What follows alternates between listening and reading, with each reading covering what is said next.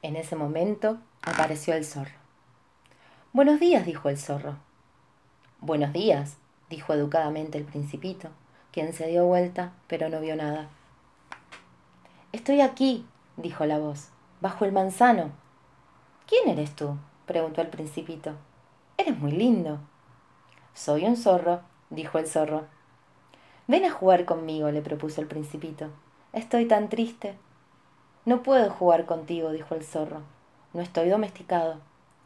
Ah, perdón, dijo el principito. Pero después de reflexionar agregó, ¿qué quiere decir domesticar? No eres de aquí, dijo el zorro.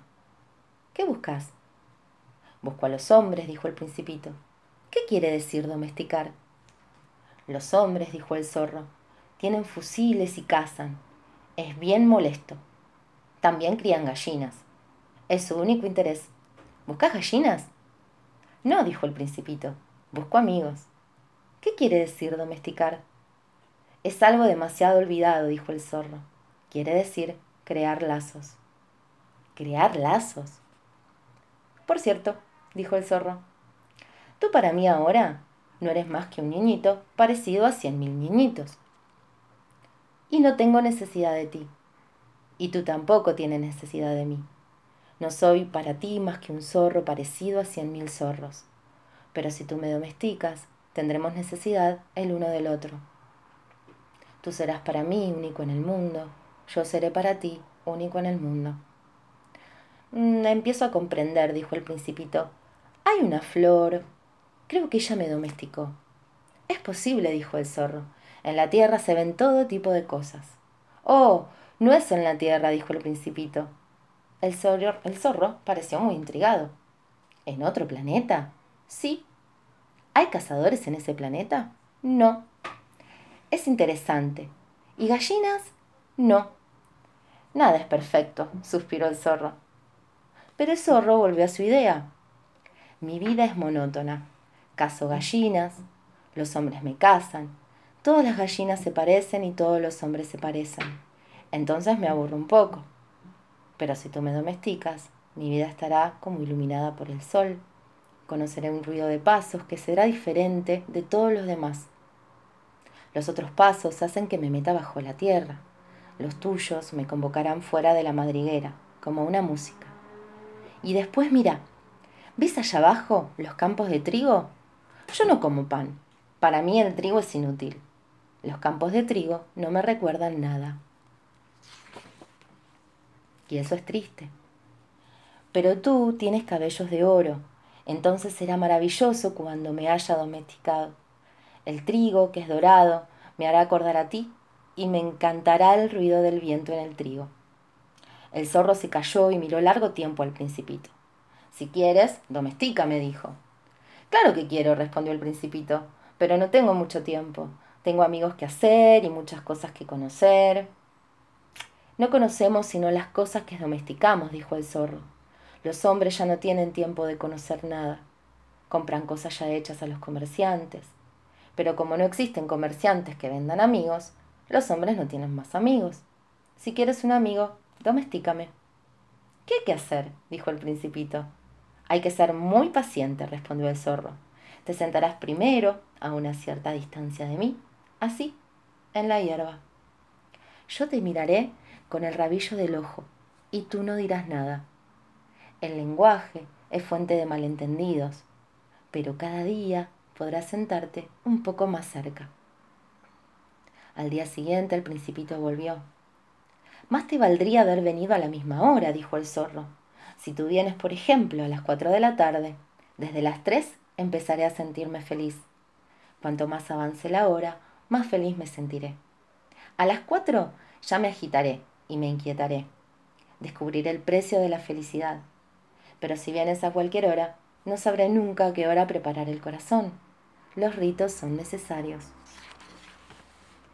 ¿Qué es un rito? dijo el principito. Es algo también demasiado olvidado, dijo el zorro. Es lo que hace que un día sea diferente de los demás días, una hora de las otras horas. Hay un rito, por ejemplo, entre mis cazadores. El jueves bailan con las muchachas del pueblo. Entonces el jueves Es un día maravilloso.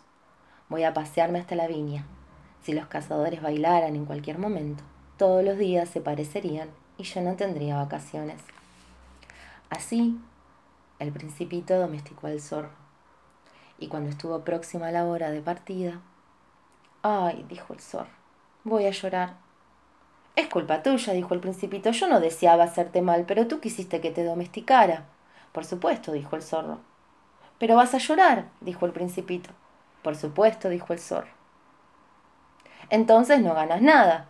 Gano, dijo el zorro, a causa del color del trigo. Luego agregó, Ve a ver las rosas de nuevo. Comprenderás que la tuya es única en el mundo. Volverás a decirme adiós y yo te regalaré un secreto.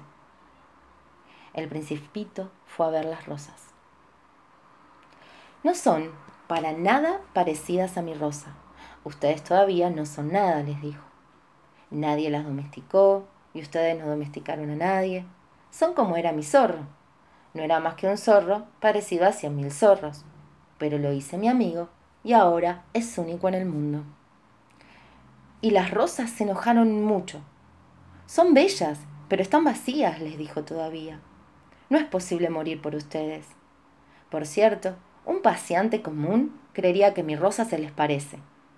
Pero ella sola es más importante que todas ustedes, porque ella es a quien regué, porque ella es a quien puse bajo un globo, porque ella es a quien abrigué con el biombo, porque ella es a quien le maté las orugas, salvo las dos o tres para mariposas porque ella es a quien escuché quejarse o jactarse o incluso a veces callarse, porque ella es mi rosa.